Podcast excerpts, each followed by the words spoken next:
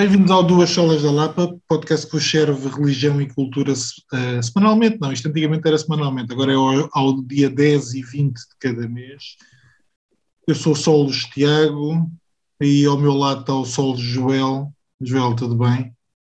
E, hoje, e, e ah, hoje temos agora dois Joéis. Aí, pois é verdade. dois. Joel Bush Lopes, bem-vindo. Obrigado, obrigado. Alô, Joel. Como é que está Faro? Está bom, está tudo bem por aqui. Mais calminho agora, se calhar, quer dizer. É, olha, se calhar tivemos, não. Uh, temos, olha, tem, tem acontecido nos últimos domingos, temos tido aí visitas. Ainda no domingo passado tivemos uma visita do pessoal daí. Boa, daí maravilha, maravilha. As visitas não param, nem no inverno. Muito ainda bom. bem, ainda bem. Joel, tu és pastor da Igreja Ação Bíblica de Faro, correto? Exatamente. Queres-te, apresentar melhor? Quem és tu? Bom, então eu sou Joel, sou casado com a Talita. Nós somos casados há, vai fazer nove anos agora este ano. Eu sou nascido em Faro, cresci em Faro, estudei em Faro, uh, estudei, uh, fiz universidade, fiz o curso de Psicologia na Universidade do Algarve, ainda pré-Bolonha, portanto vejam há quantos anos isso foi. O meu curso também é pré-Bolonha, portanto esquece lá. Também, okay. também. Fomos todos. Na verdade, para, na verdade, para ser honesto, para ser honesto, quando uh, eu estava no curso, a meio do curso é que foi a mudança para Bolonha, e eles perguntaram se nós queríamos uh, passar para Bolonha, e nós não quisemos, nós quisemos uh, continuar, então fizemos uma licenciatura de quatro anos. Pronto, então eu estudei Psicologia aqui na Universidade do Algarve, eu tinha sentido a chamada para o Ministério Pastoral com 16 anos, portanto ainda antes de ir para a universidade, mas antes de ir estudar teologia, antes de ir para o seminário, Uh, eu fui, fui estudar psicologia, os meus pais incentivaram bastante a fazer um, um curso uh, na universidade antes de, antes de ir pelo caminho da, da teologia. Então, assim fui.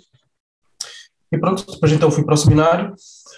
A Talita eu conhecia no fim do curso da universidade, na altura que eu estava a fazer estágio. Fiz estágio no estabelecimento prisional de Faro. Uh, a, fazer acompanhamento de, de, algumas pessoas lá em termos de reintegração e outros tipos de transtornos uh, emocionais. Então eu, eu comecei pronto, a me relacionar com a Talita nessa fase e depois então nós casámos quando eu terminei o seminário, um ano depois, em 2013 nós casámos. E em 2013 então eu voltei para Faro não, na verdade, voltei em 2012, 2013 casei, e foi nessa altura que eu comecei a fazer um estágio aqui na igreja, no Ministério Pastoral, uh, durante um ano, e no, eh, em 2015, na verdade, fui consagrado ao, ao, Ministério. Então já tinha nascido o Rafael. Não sei se querem fazer perguntas mais uh, Sim, detalhadas eu, eu sobre esse percurso. Sim, por acaso queria-te, porque tu usaste uma expressão e ainda se calhar um bocadinho embalado no último podcast, que, no último, um dos últimos podcasts que, que a gente gravou, uh, tu, tu, disseste uma coisa engraçada que eu, que eu gostava que, que explicasses. Quando tu dizes que sentiste a chamada para o Ministério, como é que tu sentiste essa chamada? Ok, então foi algo muito, muito próprio, foi, bom, eu vou-lhe chamar uma convicção, assim, muito bastante repentina e bastante forte. Uh, eu estava numa conferência na Igreja Batista aqui em Faro, uh, portanto, nossa igreja vizinha. Eu ia bastante lá aos cultos, ao domingo, porque eles tinham cultos também à noite. Então, nessa fase, eu estava a ir, pronto, vinha aos cultos de manhã na minha igreja e aproveitava, ia aos cultos lá. E foi um culto missionário organizado pela, pela Operação Mobilização. E pronto, foi pregada a palavra e no final fizeram um desafio de quem, pronto, de quem gostaria de servir a tempo inteiro. E, e honestamente foi uma experiência assim, muito, muito subjetiva e bastante forte, né?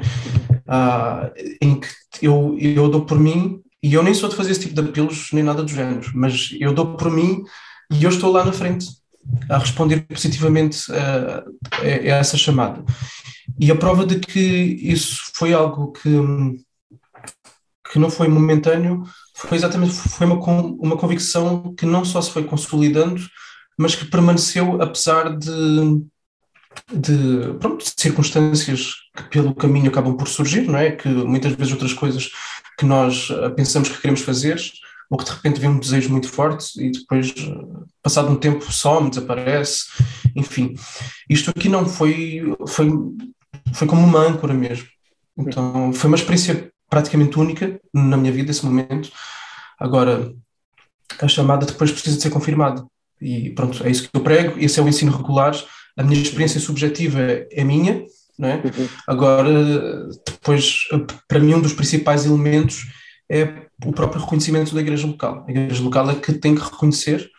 Uh, por outro lado, o próprio apóstolo Paulo em 1 Timóteo vai deixar muito claro que tem que existir na própria pessoa um desejo, aquele que almeja o episcopado, é? então tem que haver um, um, desejo forte, uma convicção. Simultaneamente tem que haver o cumprimento dos requisitos que Paulo coloca lá, que são tanto de caráter moral e da questão de saberes usar bem a palavra de Deus, ser apto para ensinar, e depois o que nós percebemos biblicamente também é a questão do reconhecimento da igreja. Mas aqui, no meu caso, comigo começou cedo, eu tinha 16 anos, em que tive essa convicção de uma forma muito, muito marcada. Né? Agora, tu não vens... vou dizer que, que, todas as experiências são assim. Uhum, claro, claro. Uh, tu, uh, eu por acaso não, não, não, não é só para o podcast, eu realmente não sei, não, não, não tenho ideia. Tu vens, tu já havia antecedentes de, de pastorado na tua família ou não? Tu foste o primeiro a, a, ir para pastor? Então, o, o, meu pai, eh, ele foi estudar para, para a escola bíblica em Genebra, que é uma escola que é da nossa denominação. Ah, hoje em dia já é interdenominacional, mas na altura era da ação bíblica, uhum. uh, que ao longo de vários anos foi enviando pessoas para vários lugares do mundo e havia o hábito aqui em Portugal, na altura do meu pai, nos anos 80, de os jovens tirarem um ano, fazerem um gap year e irem para lá. Então, era uma escola bíblica onde não só se estudava disciplinas teológicas, de cariz introdutório, mas também ah, se trabalhava bastante o caráter através de trabalhos práticos. Então, não era só a questão do estudo, mas era também a questão da vida, através de várias tarefas que eles tinham que desempenhar, de manutenção, ah, de várias coisas. E lá ele conheceu a minha mãe. A minha mãe tinha uma chamada missionária, isto tudo para te responder à pergunta. Sim, sim, uh, a minha mãe tinha uma, uma chamada missionária, ela queria ir para a Índia e acabou, e acabou vindo para Portugal. Uh, Acontece. Ela, ela, está sempre a contar esta história, ela está sempre a contar esta história. Acontece. Uh, pronto. E então o meu pai vem para Portugal exatamente porque ele sente a convicção de que deve servir a Igreja Portuguesa. Uh, no entanto, não a tempo inteiro. Então, o que vai acontecer é que ele vai ser um dos pastores da Igreja, mas que mantém um trabalho remunerado sem ser dentro da Igreja. Okay? Uhum. Então, nós tivemos durante 30 anos uh, um pastor assalariado, o pastor Luís Calisto, que se reformou agora no final deste, deste ano que passou, e o meu pai durante 30 anos foi um dos pastores uh, um dos presbíteros da igreja. Uhum. João, então, e, e, ele foi o primeiro. Deixa-me perguntar-te uma coisa, até porque tem a ver com isso e provavelmente a maior parte também não saberá assim tão bem. Uh, como é que podias descrever a, de, a denominação das igrejas da ação bíblica? Ok, historicamente, uh, até Sim, hoje em dia, quantas são e doutrinariamente ou onde é que se encontram, eh, em termos teológicos? Pronto, aqui em Portugal são cerca de 11 igrejas, incluindo algumas missões uhum. uh, e também plantações. E depois já há em outros lugares do mundo. Temos onde, onde começou foi na Suíça, na França, está na Itália, na Bolívia, no Brasil e na Costa do Marfim. Okay? Uh, doutrinariamente é uma denominação conservadora, é criador batista, uh, então para quem não conhece, eu depois tendo a explicar uh, para, com referências mais conhecidas às pessoas, eu, eu diria que somos bastante batistas. Uh, eclesiologicamente é que se calhar somos um pouco mais uh, de um governo, uh, embora na prática isso acabe depois por não acontecer assim, até porque nós temos caminhado mais lá está na direção batista, mas nós temos um concílio a nível nacional que reúne to, todos os pastores das igrejas e aí o que acontece é que nós acabamos por, por definir balizas em certos aspectos em que as igrejas podem caminhar ali dentro. É? Uh, dentro uh, daqueles limites, claro que o que serve de principal mote é uma confissão de fé. Uh, então, eu diria que nesse sentido nós somos confessionais, ou queremos ser cada vez mais confessionais. daí também estar para sair agora uma nova confissão de fé bem mais, bem mais completa. E então nós temos esse sistema um pouco que acaba por ligar as igrejas, acaba por supervisionar, mas claro que cada igreja, cada congregação tem a sua autonomia. Né? E se a igreja disser, ok, vamos sair daqui, vamos sair daqui. Né? Então, e de resto, uh, doutrinariamente, eu diria que, somos uh, uma denominação conservadora. Diz-me uma coisa, a confissão de fé é vossa? É é própria, é baseada em alguma histórica? 1689. Então. Não serão assim tão uh,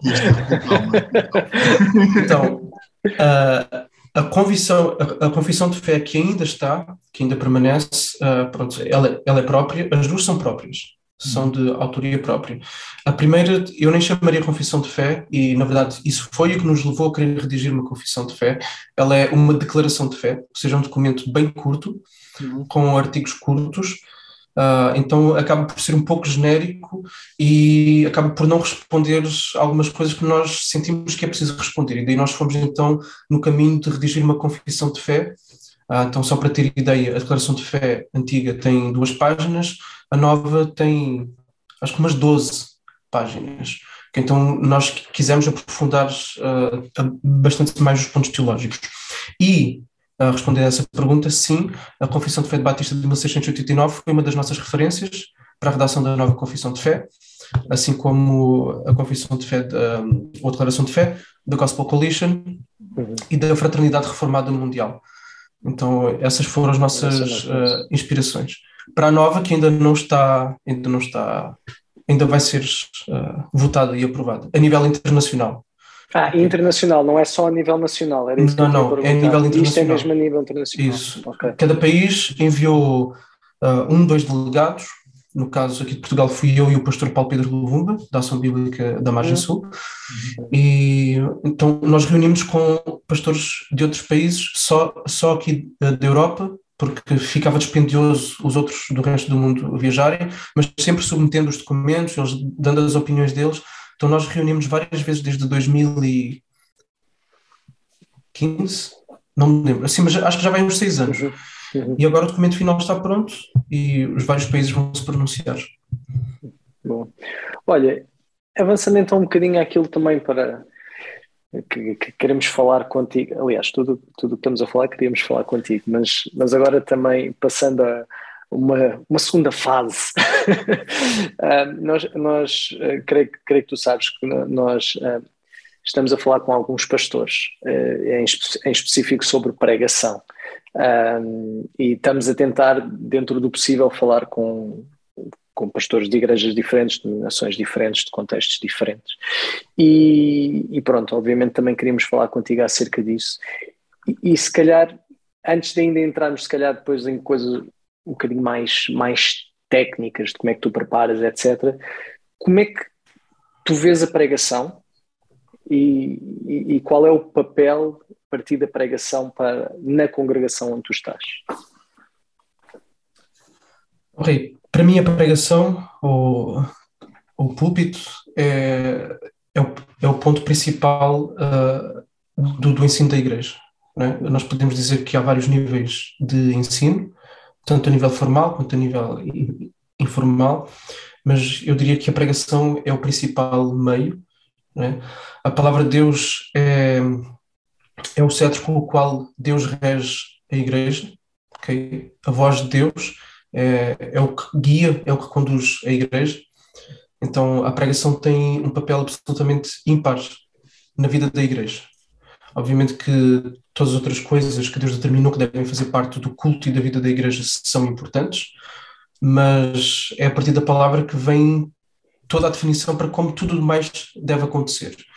E isso começa no púlpito. Então, é a partir do púlpito que a vida é gerada, a salvação é anunciada, a partir do púlpito que Deus usa essa mesma palavra para gerar vida em pessoas que estão mortas, para trazer conforto e consolo aos crentes que estão cansados, para trazer aqueles que estão afastados, para trazer uma cosmovisão uh, bíblica, ou seja, a forma de nós nos instalarmos na realidade e de respondermos a ela, tudo isso vem da palavra. Tanto que, a partir do momento em que começa a haver mais intencionalidade e excelência no púlpito, nós começamos a sentir isso na vida da igreja.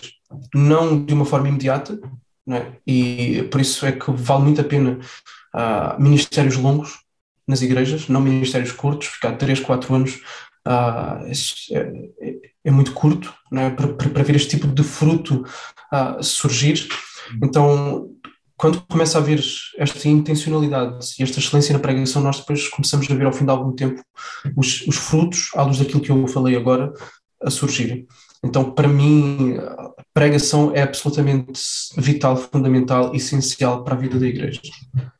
Deixa-me pegar por aí, porque de alguma forma é uma pergunta que a gente tem feito e de alguma forma tu estás a tocar no ponto. Hum, tu partes de livros, ou, ou, seja, tens uma pregação temática, tens uma pregação em série, mas a partir daquilo que estás a dizer, o que eu queria perguntar era um, sentes necessidade de pregar algumas coisas à tua igreja ou partes de séries em que o, o assunto vem? Então, eu, eu diria que eu faço um misto das duas coisas e eu acho que é possível fazer um misto das duas coisas. Então, eh, desde que eu aqui estou, praticamente só tenho feito uh, pregação expositiva e sequencial, ou seja, pego um livro da Bíblia, vou de uma ponta até à outra salvo algumas exceções, uh, alguns eventos especiais durante o ano, Natal, Páscoa, enfim, etc. Ou alguma situação assim muito específica que surge na igreja, mas isso é raríssimo. Caso contrário, via de regra, é pegar um livro e, e segui-lo até ao fim. Agora, a escolha desse livro é que pode ser orada, pensada e uma resposta àquilo que uh, eu percebo que a igreja precisa. Então, para vos dar um exemplo, uh, o primeiro livro que eu escolhi, que fiquei durante anos nele, mas anos mesmo, foi Mateus. Já não me lembro quanto é que foi, uma vez brinquei com, com, com o Tiago Cavaco sobre isso. Foram centenas, foram, não sei, 140, sei lá, uh, sermões em Mateus. E Três anos, pá, três aninhos. Não, não, foi, foi mais. Foi mais porque eu, porque eu pregava. com os adventos e etc. Depois. Não, e não só porque eu no início não pregava com tanta regularidade. Ah, ah, só depois okay. é que ah, gradualmente eu fui assumindo cada vez mais o púlpito e hoje faço cerca de, de três vezes por mês. Okay, mas antes fazia uma vez por mês, etc. Então, isso foi uma mudança que eu também trouxe aqui na igreja, exatamente por perceberes a importância vital do púlpito então, ah, para mim, o pastor da igreja deve assumir mais uh, o púlpito.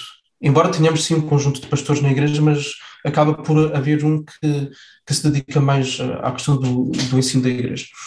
Então, voltando atrás, então eu escolhi Mateus uh, exatamente para. Eu quis começar com o Evangelho. Eu quis mostrar quem, quem é Cristo e quem é Cristo à luz uh, de uma vida que pode já estar muito cristalizada de igreja face a uma longa caminhada. Passo a explicar. A igreja aqui é de 1930, ok? Então é uma igreja já de longa caminhada e há certas coisas práticas, formas de ver, formas de estar que podem cristalizar uh, e que precisem de uma nova injeção de vida, ok? Então o livro de Mateus, basicamente, é Mateus a lidar com o povo judeu para mostrar que ele é o Messias. Ele vai tratar bastante a questão do legalismo e da tradição ao longo de Mateus. Né? Então, eu quis trabalhar bastante isso para exatamente que não haja qualquer risco de, pelo facto de sermos uma igreja antiga, vivermos uh, tradicionalismo, tradições são boas, mas não podem ser maior do que aquilo que importa, uh, nem o risco de haver legalismo. Então, no fundo, é trazer Cristo para cima, o Evangelho, é trazer o Evangelho. Né? E então, essa foi, foi a minha primeira escolha. Depois, quando terminámos, eu pensava, bom, agora vou para Mateus. Uh, para falar da igreja, para falar da vida na igreja. Não, mas... uh, estavas em Mateus e foste para onde? Eu estava a pensar em para Atos. Ah, disseste Mateus, ok, para Atos. Ah, desculpa, desculpa, ok, para Atos. Uh, mas então não fui e fui para Neemias, que também aborda a questão da, da construção, da reconstrução, e era algo que eu achava que a igreja também estava a precisar.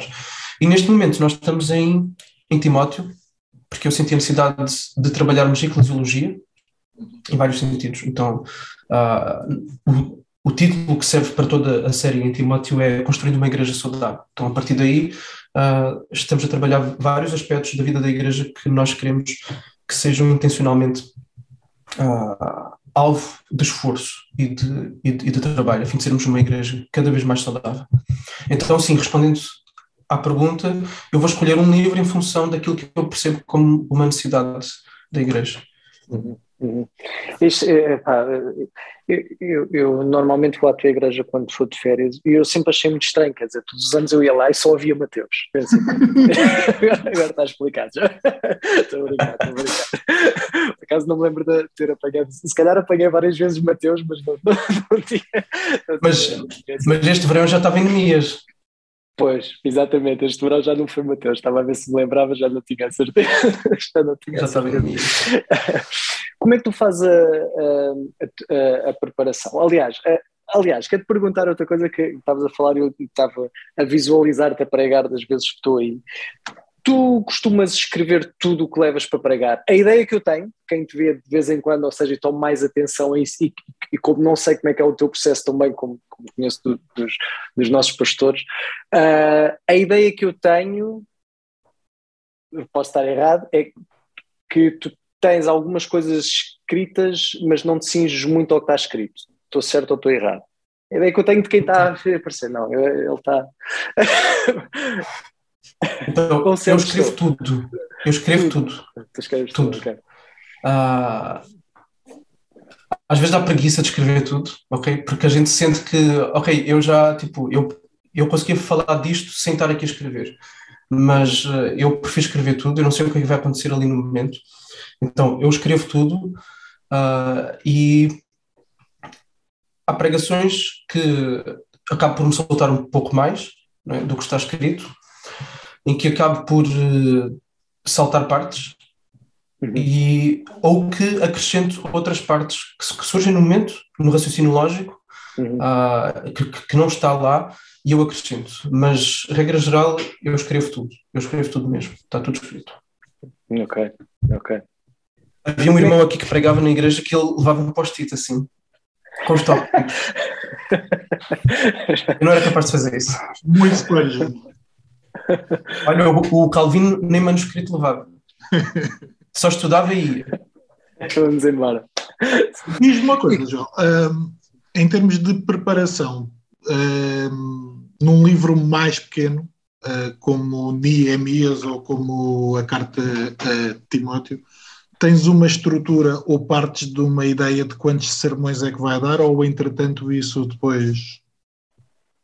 Não, eu começo e siga, não sei onde é que vai parar, não sei. Até porque já me aconteceu de eu achar que um texto ia ser um bloco, não é? Tipo, sei lá, imagina, ia ser de um on off, eu depois percebo, não, espera aí, isto, é, isto é melhor interromper aqui no, no 4 ou no 5 porque há uma ideia que se completa, há uma ideia que se fecha, vou parar por aqui. Então, eu sempre admirei aquelas pessoas que fazem aqueles planos de pregação para o ano inteiro, dividem os sermões para toda a gente, não sei o quê. Uh, pronto, eu teria, que, eu teria que juntar as duas coisas, não é? mas eu prefiro, eu prefiro ir levando. prefiro ir levando. Até, por exemplo, agora, na última vez, no último domingo, eu fiquei muito na dúvida se eu continuava Timóteo ou se eu interrompia e falava alguma coisa a partir daquilo que nós estamos a passar hoje na Europa, não é? com a questão da guerra. Então, trazer algum salmo uh, para trazer uh, tranquilidade, falar da soberania de Deus, etc. Mas pronto, acabei por não fazer, segui a viagem em, em Timóteo. Só para dizer que não consigo planear assim um ano uhum. inteiro de pregação. Eventualmente, se calhar, até se me sentasse para fazer, se calhar até conseguia. Mas ir assim. Como é, que, como é que é a tua semana? Como é que, quando é que começas a preparar a pregação? Normalmente quanto tempo te leva? Depende muito do que vais pregar? Sim, depende. Um, geralmente, bom, segunda-feira é dia de folga, terça-feira uh, é o dia que nós temos a reunião de oração e depois também é o dia que acabo por trabalhar um pouquinho mais mais devagar, ou seja, a pregação para mim, uh, trabalhar na pregação é algo muito exigente e desgastante. É muito intenso. E, então, no início da semana, ali terça-feira, um pouco da quarta, acabo por fazer outras coisas, responder e-mails, fazer telefonemas, uh, combinar uh, coisas para estar com pessoas. Gravar podcast. Então, acabo Exatamente. Mas geralmente na quarta-feira eu começo já a ler uh, o texto. Eu abro o meu software que eu antes não tinha, mas agora tenho, do Logos. O Logos. Porque o Logos traz lá uh, toda a estrutura, que já era basicamente a estrutura que eu, que eu seguia. No seminário Batista, que foi onde eu estudei, o livro que nós usamos para estudar homilética foi este aqui. Aí aparece ao contrário, ou parece bem? Não, está ótimo. Então, pregação bíblica, o ah, ah. desenvolvimento e a entrega de sermões expositivos, do Eden Robinson. Exatamente. Então, eu, desde que saí do seminário, é que basicamente sigo a estrutura, sou, ter, sou capaz de ter mudado algumas coisas. Então, eu tenho um processo todo de, de preparar a pregação. Né?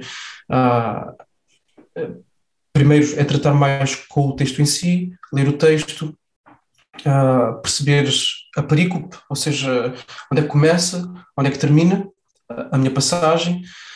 Uh, consulto livros para ver em termos de contexto cultural, porque às vezes há coisas que, quando lidamos com o texto à primeira, não nos passa pela cabeça que culturalmente aquilo significava uma coisa e para nós nos pode nos passar despercebido, mas aquilo traz uma ênfase uh, muito diferente depois para a forma como o texto é trazido e para as uh, aplicações que vão ser feitas a partir daí. E depois há, há a questão toda da divisão do texto, as palavras, os originais, as, as, palavras originais, e aí eu não, ve, eu não leio o texto todo original, eu vejo palavras-chave, ou seja, determinadas palavras que eu acho que são importantes, eu vou lá e consulto. É? Então, nesta primeira fase é mais só isto de, de ler, de pesquisar, uh, e de ler alguns comentários. Então eu vou fazendo isso entre quarta e quinta, ok? Geralmente na parte da tarde.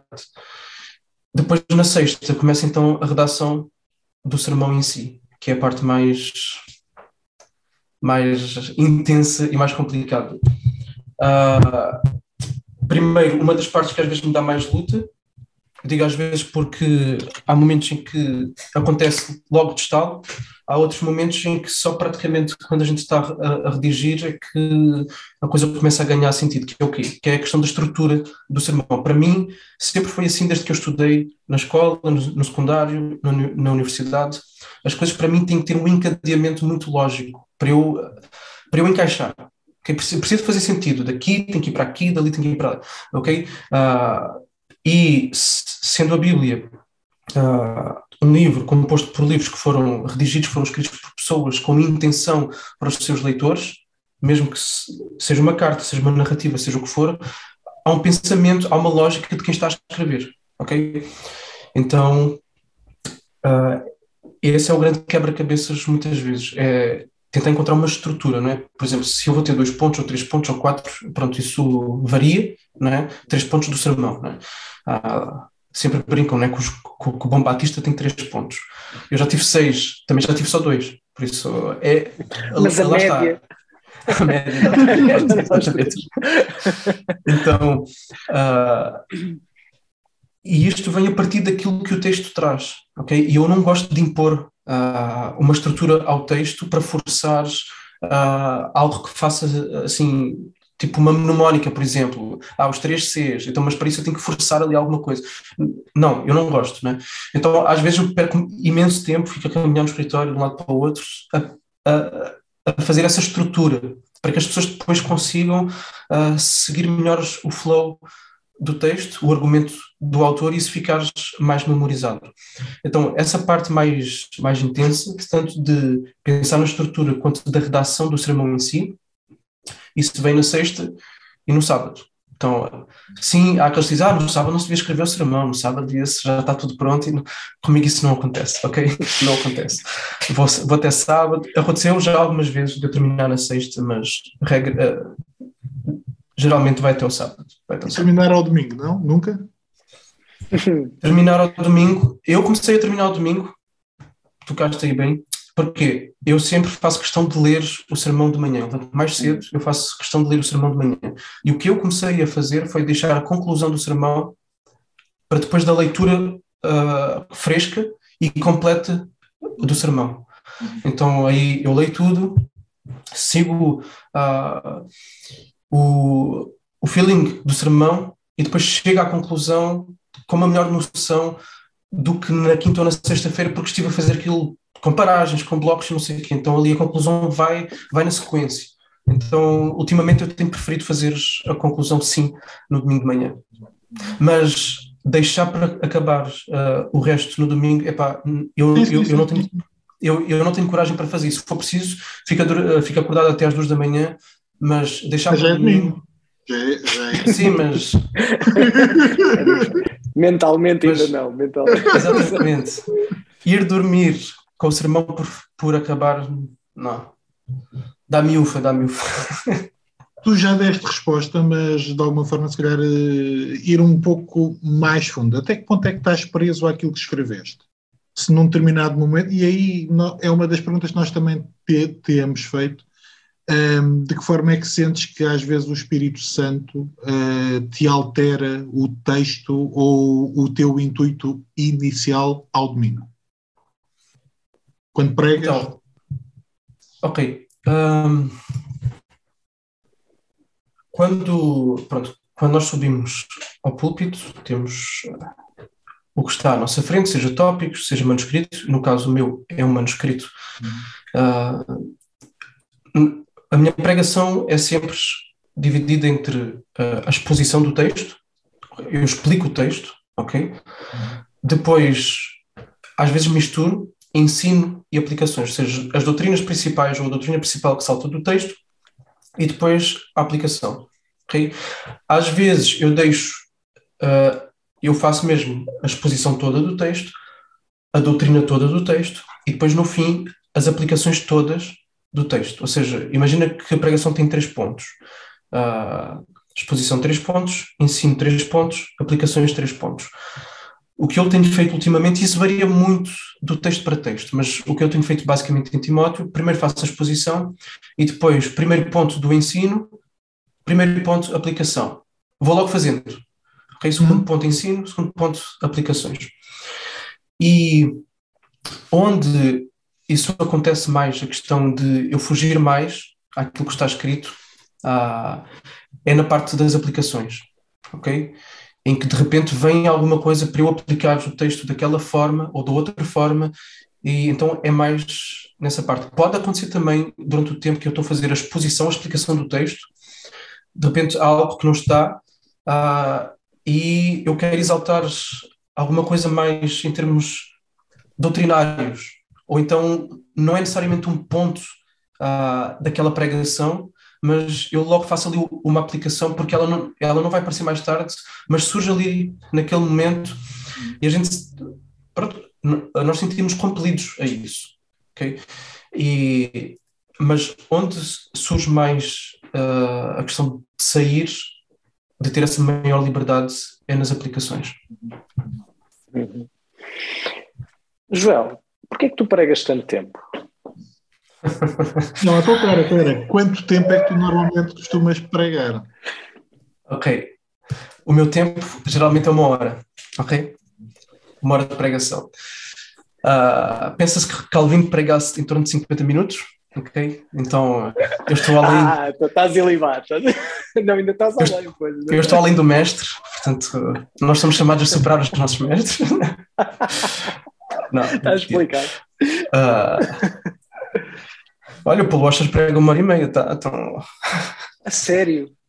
Uau. Sim, ele chega a pregar uma hora e meia. Não, então, o meu tempo mais ou menos é esse, é uma hora. É uma hora. Uh, dificilmente consigo fazer menos que 50 minutos, nem em sermões encomendados, não é? Eu, em sermões encomendados eu faço. Quando eu vou à Lapa, eu, eu tenho tempo contado. Quando eu falo nas conferências, tenho o tempo contado. Ah, pronto, mas é isso, é uma hora. Porquê que é tanto tempo? Epá, boa pergunta. O, epá, é, é assim, ah, 20 minutos, eu acho que 20 minutos não dá para levantar voo, fazer deslocação e aterrar, não é? Pá, até pode dar, mas para aquilo que eu vejo como ah, da construção do, meu sermão, que passa exatamente por essas etapas, explicar o texto, ensinar o texto, ou seja, ensinar as doutrinas que o texto traz. E depois então fazer as aplicações, eu não consigo fazer, ou, ou eu faria um sermão dividido em três, por exemplo, um em, um em dois, também pode ser, mas depois aí eu acho que perde, porque vai-se passar uma semana, uh, as pessoas foram viver as suas vidas, voltam no domingo a seguir, uh, e às vezes acho que o texto precisa de, de ter uma unidade. Opa, se, pronto, se calhar é uma virtude conseguir fazer mais curto, mas eu não tenho essa virtude. foi só provocação. Eu, eu, eu sei, eu aliás, sei que foi, eu mas. Gosto, eu gosto, gosto muito de ir à, à tua igreja e, e, não, não me chateio de todo tu, tu pregares uma hora. É, é, mais realmente do que, do que normalmente se prega na Lapa, mas, mas ainda assim não é, não é, não é chato, não creio. Não creio prega agora, porque anteriormente anda, sim, anda, sim, sim. pré pandemia o tempo seria também esse. Sim, sim o, alguns o, mais. 45, 50 minutos era sempre. Sim, um... era isso. Era, sim. Eu, aliás, eu, eu, das vezes que eu preguei aí foi sempre antes da pandemia e acho que o tempo que me davam era 40 minutos, mais ou menos. É. Já a contar com os meus descontos, né? que, que deviam depois. Né? Olha, deixa-me colocar uma questão que eu já tenho discutido com o Joel mas que ainda não colocamos neste, nesta série, que é, uh, não sei se deste pela barracada ou pela polémica uh, na Conferência Batista do Sul acerca dos, do, das, pré, das pregações que eram pregadas, dos sermões que eram pregados que eram de outras pessoas. Uh, qual é que é a tua opinião? Isto é, um sermão pode ser uh, utilizado por outra pessoa uh, sem grandes problemas ou isso é fazer claramente batota? É assim, uh, se, se, se, é para usar o sermão de outra pessoa, que digam que é de outra pessoa, não é? que acho que foi o caso que não aconteceu, Sim. chegaram com o sermão praticamente ipsis verbis e lá foram. Não é? Uh,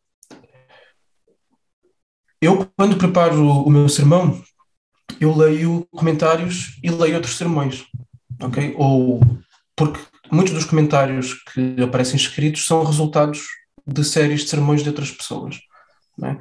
Então eu consulto bastante, isso ajuda-me, uh, mas acaba por ser impossível uh, copiar, fazer copy-paste, embora, embora às vezes possa haver ok, esta estrutura faz sentido que esta pessoa aqui tem, não é? O ponto 1 um é este, o ponto 2 é este, o ponto 3 é este, ok, isso faz sentido.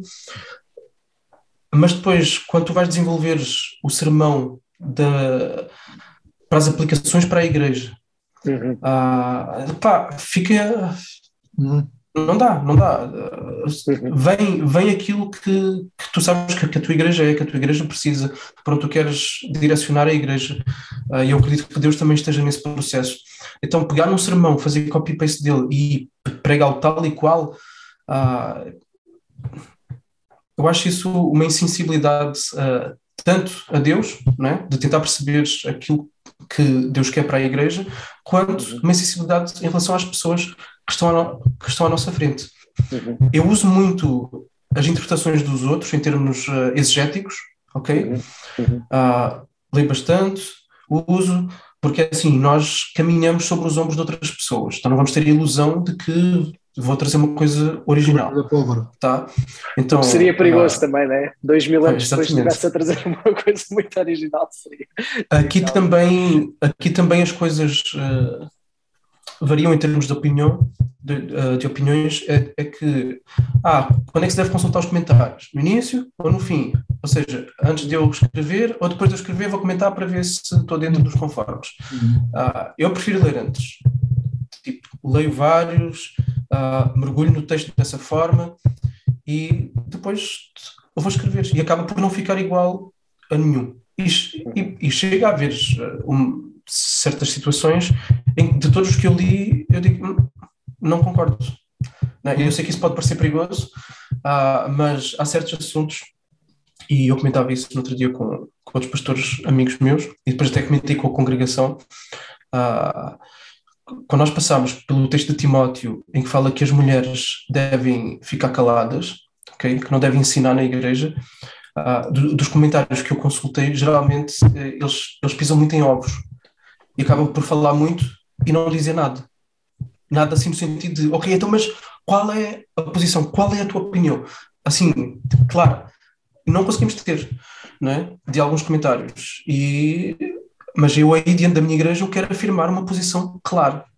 Então, acabo por não seguir exatamente aquilo que eu li. Então, respondendo essa questão, por um lado, acabaremos por utilizar ideias dos outros, porque lemos, porque um dia lemos um livro lá há três anos atrás e ficou. E, e aí a gente não consegue citar, a gente não consegue, porque aquilo já foi uma ideia, um conceito que foi integrado.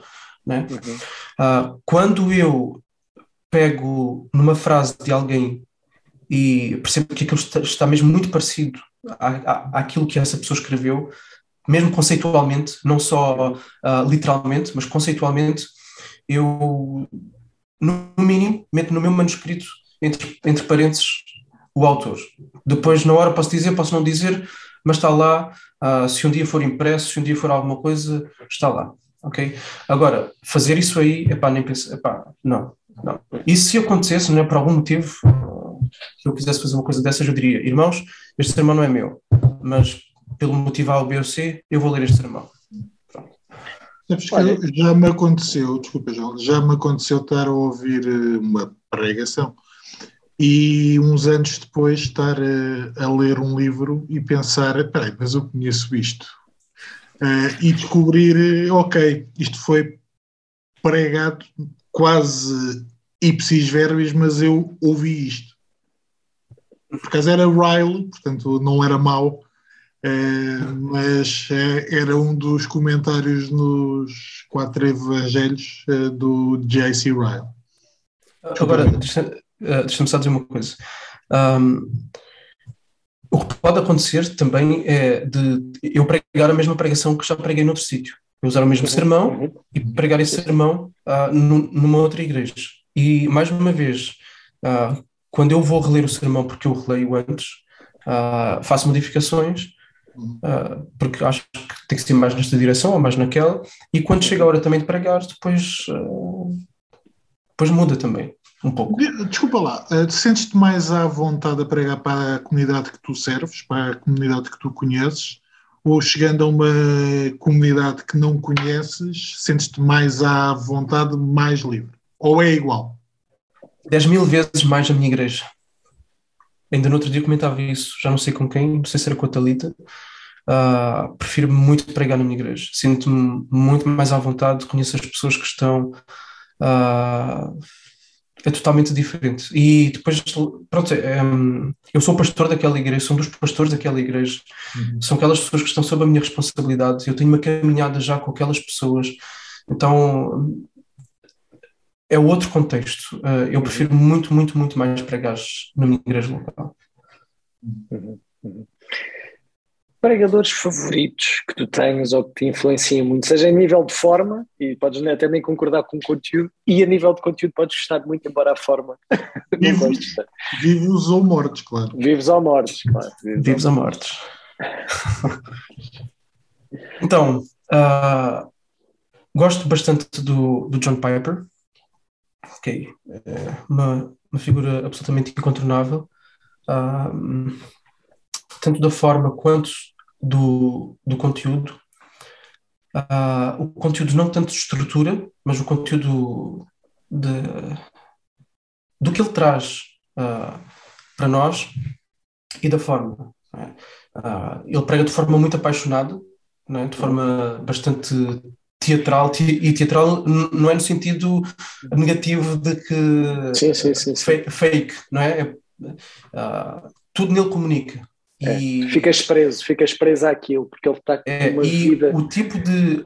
O grande mote da vida dele não é? a questão das afeições, de que nós glorificamos mais a Deus quanto mais prazer nós temos nele. Então ele trabalha bastante essa questão das afeições a partir de Jonathan Edwards, de onde ele bebe bastante, e puritanos.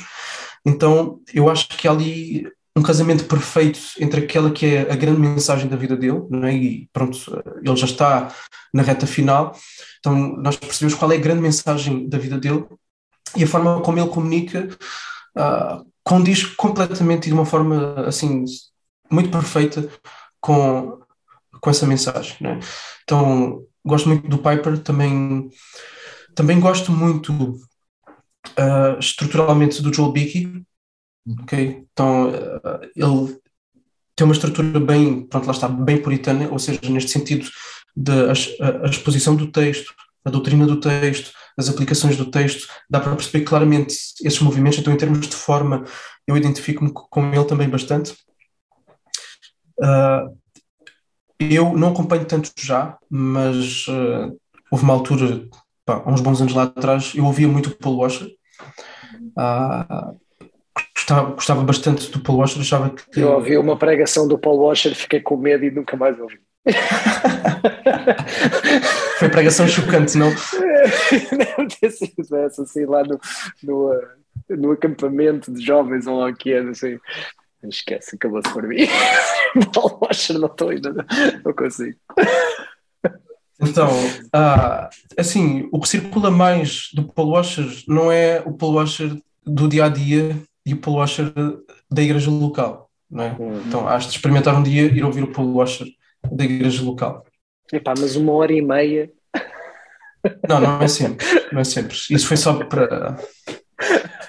Foi só para me apoiar nas minhas mas, mas olha que aquilo que tu fizeste, eu puseram-me a dirigir uma vez o acampamento de jovens e eu terminei o acampamento de jovens com a pregação do Paul Washer. Uh, e, a verdade, e a verdade é que eles ficaram. Não acharam que a hora e meia fosse muito nesse sentido, eu acho que às vezes nós achamos. Pá, eu já ouvi pregações de 20 minutos que achei entediantes e já ouvi pregações de uma hora e tal claro que, que quando, que continuaria a ouvir. Portanto, a questão da duração. Não sei se concordas comigo, Joel, um, uma hora a Lopes, mas. O... Há pessoas que a gente mal consegue ouvir durante 15 minutos e há outras que a gente consegue ouvir durante uma hora. Totalmente, né? totalmente. Pronto. totalmente. Uh, outra, outra pessoa muito importante uh, é o Tim Keller, que uh, trouxe muito a questão do Evangelho, porque é possível nós fazermos uma pregação a partir da Bíblia e não estarmos a pregar o Evangelho. É? e ele traz muito isso, nós pregarmos Cristo a partir de qualquer texto bíblico, não é de forçar alegorias, o ponto não é esse, mas de sempre fazer uma conexão com o Evangelho. Caso contrário, nós acabamos muitas vezes, e, e esse é um, é um dos grandes pontos dele, uh, nós vamos acabar por fazer uma pregação moralista, com princípios moralistas, uhum. que um budista ou um espírita podiam fazer e nada nos distinguiríamos uh, deles, né? e aquilo que nós temos é o Evangelho. Então, nesse aspecto e também na questão cultural, de identificar os ídolos da cultura, confrontá-los, uhum. e depois também de identificar os anseios da cultura e mostrar como é que Cristo responde a esses anseios da cultura. Então, nesse aspecto de, de comunicação com as pessoas que estão à nossa frente, Tim Keller é um grande, também é, é uma referência incontornável. Tudo vives, estou surpreendido. Desculpa? Tudo pregadores vivos, não há, não há nenhum morto no teu top? Pregador morto. Pronto, eu podia citar pregador, mas eu nunca os ouvi pregar. Não, não, leste, leste, leste. Ah, mas não é. Leste vários sermões. Eu fico, contente, eu fico contente por apanhar pastores reformados que não vão logo para os Spurgeons e os Calvin, porque é isto é, é, verdade, porque a forma, a forma como entregas é, o sermão lido é muito bom, mas realmente fico contente, que realmente, é pá, precisas de, de o ouvir, não é? Uma coisa é ler o sprawl, outra coisa é, é ver o sprawl a, pagar, a, a pregar, né? ou outro Ex qualquer. Exatamente. E, e, e, aliás, o John Piper tem um impacto muito diferente da forma como ele prega para a forma como ele escreve. Okay, então é, é engraçado. Eu, eu, eu, eu escolher o Piper. Pronto, é isso. Mas, mas, é, é pronto, eu concordo com o Joel aí, e, e, e aliás, acho que contigo também, Tiago. Eu, eu, acho que o Piper não, não há grande prazer na leitura do. Eu não tenho grande prazer a ler a maior parte das coisas do, do, do Piper. É, é um tipo de escrita que não, não me entusiasma. Mas ver o Piper a pregar é outra cena. É porque há, há uma entrega tu pá, ficas agarrado àquilo, porque a entrega importa. Eu acho, é, não sei, Joel, o que é que tu achas, mas acho que realmente a parte da prega, há uma parte da pregação que tem a ver com a entrega, como se entrega, que também é importante. Não sei. É Exatamente, e, e, às vezes uh, mesmo, a mesma pregação pode não ser entregue da mesma forma. Uhum, uhum. Uh, e o, uh, aquela famosa pregação do Jonathan Edwards, okay, que uh, que, que, é descrita como tendo tido uma grande comoção nas pessoas que estavam a ouvir, que tiveram sensação de que, de que iam ser engolidas e houve várias conversões, não é? Uh, pecadores nas mãos de um Deus irado, o famoso sermão dele. Uh, depois houve quem tentasse ler o sermão, mas o impacto não é o mesmo, ok? Uh, então, sim, exatamente, nessa linha. Agora, pregadores mortos que, que, eu, que eu gosto, eu gosto muito do Ryle, gosto muito do J.C. Ryle, a, a, a, forma como ele aborda e, e, ele, é bem, ele é bem cirúrgico nas aplicações que ele faz, é bem incomodativo, exatamente, por ser bem prático, é bem incomodativo no bom sentido, né? Então, eu gosto muito do Ryle, do Lloyd Jones também, porque o Lloyd Jones é muito torna tudo muito simples de se entender pelo menos quando eu leio o Lloyd Jones, e na altura que eu preguei Mateus, consultei bastante o Sermão do Monte, é, fica tudo muito claro, não é? E acho que essa, essa tem que ser uma das virtudes do pregador, tornar a coisa clara, tornar a coisa simples, uh, e não às vezes assim muito complicada e, e difícil de entender. Olha, João, desculpa, uh, estavas a falar, deixa-me só fazer uma última questão antes de passarmos para algumas sugestões de livros, mas era uma que eu tinha aqui desde o início. Qual é a importância do curso que tiraste no teu ministério? Ou seja, de que forma é que a psicologia te ajuda ou não ajuda, não só na pregação, mas no teu ministério pastoral? Bom, ajuda bastante. Foi... Eu pensava, Tiago, que tu ias perguntar: é mais fácil dar consultas na prisão ou pregar à tua congregação? Estava mais interessado na resposta. Também posso responder essa pergunta. Uh, uh, eu estaria mais interessado na resposta da congregação. Exato, o que, que é que a congregação acha? Então, uh, o curso de Psicologia deu-me algumas ferramentas, especialmente, pronto, a gente acaba por não reter muita coisa daquilo que a gente estuda, das várias disciplinas que nós temos, então, mas ah, algumas coisas ficam mais marcadas e eu tenho usado, eu tenho usado principalmente em, em contexto de aconselhamento, então que acaba por ser semelhante uh, em, em, alguns aspectos com uma consulta. Um, nós temos cada vez mais uh, situações de, de, depressão, ansiedade, que vão sendo também cada vez menos tabu, mesmo entre o meio cristão, vai-se desfazendo essa ideia de que, de que é, é, do diabo, de que é pecado, propriamente dito. Uh, então, como esses tabus vão sendo desfeitos por várias razões uh, que, nós podíamos falar, as pessoas então estão mais abertas, seja a conversar, seja a procurar ajuda. E a psicologia ajuda-me bastante. Agora, eu diria que a psicologia por si só ela não é suficiente, sem uma cosmovisão bíblica, sem uma antropologia uh, bíblica, não é? e a questão antropológica ela é absolutamente uh, central, ok? Mas, basicamente, o que eu uso bastante que é a segunda linha que nós estudamos aqui de psicologia, que é, é a linha cognitiva comportamental.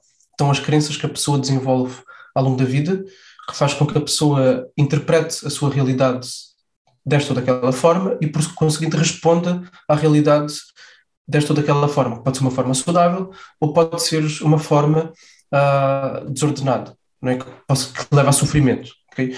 Então, numa depressão, aquilo que eu vou fazer é nós vamos ver as crenças que a pessoa tem, que a pessoa foi desenvolvendo, como é que a pessoa está a interpretar a realidade, e depois vamos fazer os ajustes necessários uh, de pensamento. Então, buscar pensamentos distorcidos, uh, as distorções cognitivas que a pessoa tem, e depois então fazer as correções.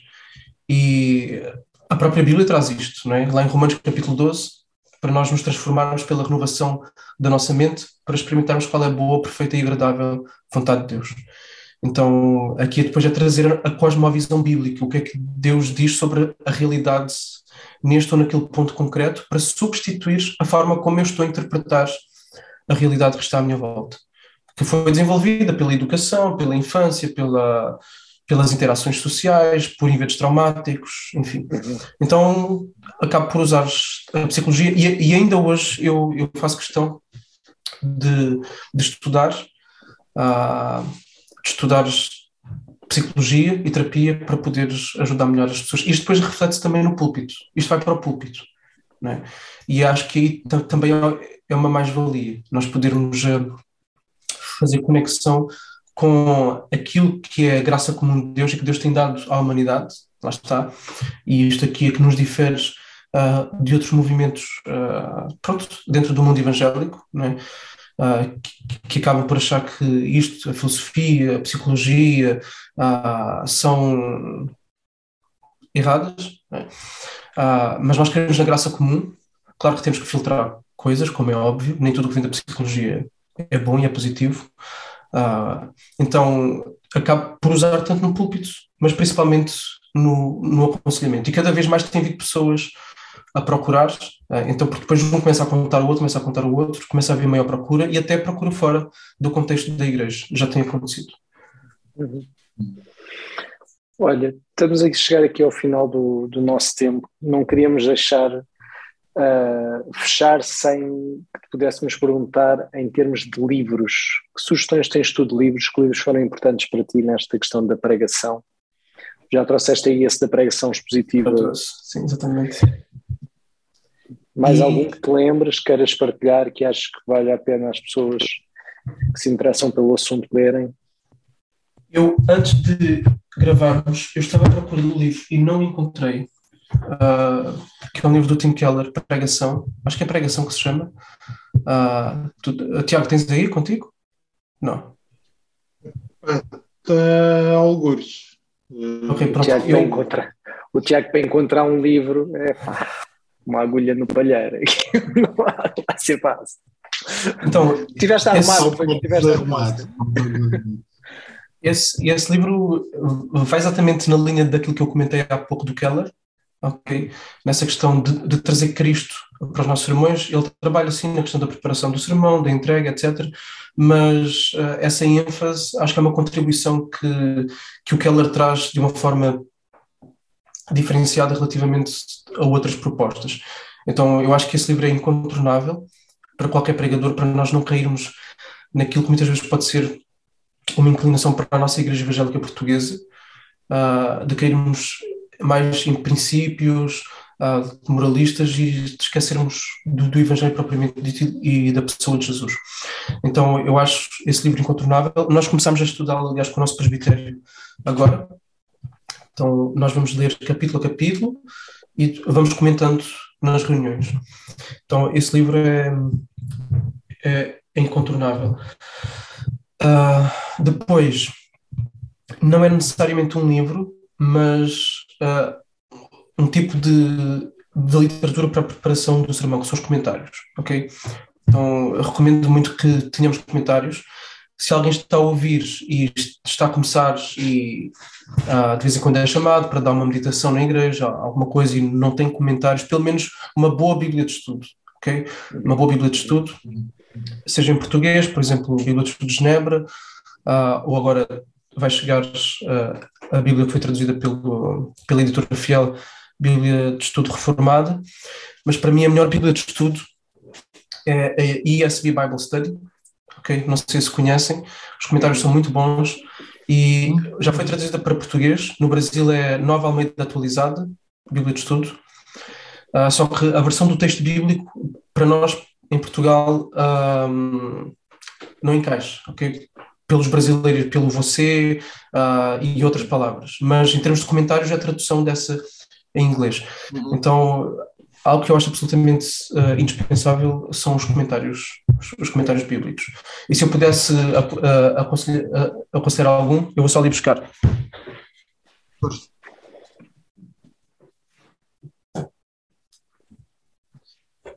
Poça. Quem, quem, quem, está a ver isto no, no Spotify ou no Apple não, não, não está, e não está a seguir no YouTube, o Joel foi. Não pá, eu, não, okay. eu, não chamo, eu, não chamo, eu não chamei isto um livro, eu chamava isto, sei lá, uma caixa que dá para, para pôr uns 10 livros dentro. Olha, o vosso pastor praticamente só lê isto antes dos sermões, brincadeira. Ele fala muito bem deste aqui, o comentário bíblico Vida Nova, que é organizado pelo D.A. Carson. Depois, um outro comentário que é extremamente importante e que, e que se tornou muito útil, e é uma ferramenta uh, que é relativamente recente, é um comentário histórico, histórico-cultural da Bíblia, então aborda mais as questões hum, culturais. Uh, este é do Novo Testamento e também foi lançado há um ou dois anos, o do Antigo Testamento, em português. Em inglês já existe há muito tempo. É de quem? É de quem? Quem é escreveu? Este é do Kinner. Kinner. E é Vida é um, Nova também, não? É Vida Nova. É um teólogo assembleiano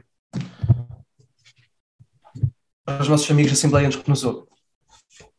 Uh, depois, um sobre pregação também muito, muito, muito, muito bom, é do Joel Bickey, Reformed Preach, Preaching. E ele vai trabalhar a questão da, da pregação experiencial, que é de trazer aos, uh, às afeições, okay? de, de, de, de, serem despertas as afeições. E depois ele vai trabalhar a partir de várias figuras também relevantes da história da igreja. Então este livro é muito bom e já existe em português. Eu gostei Mas muito. Eu acho que não tenho. Eu gostei muito. Diz? Eu gostei é. muito deste.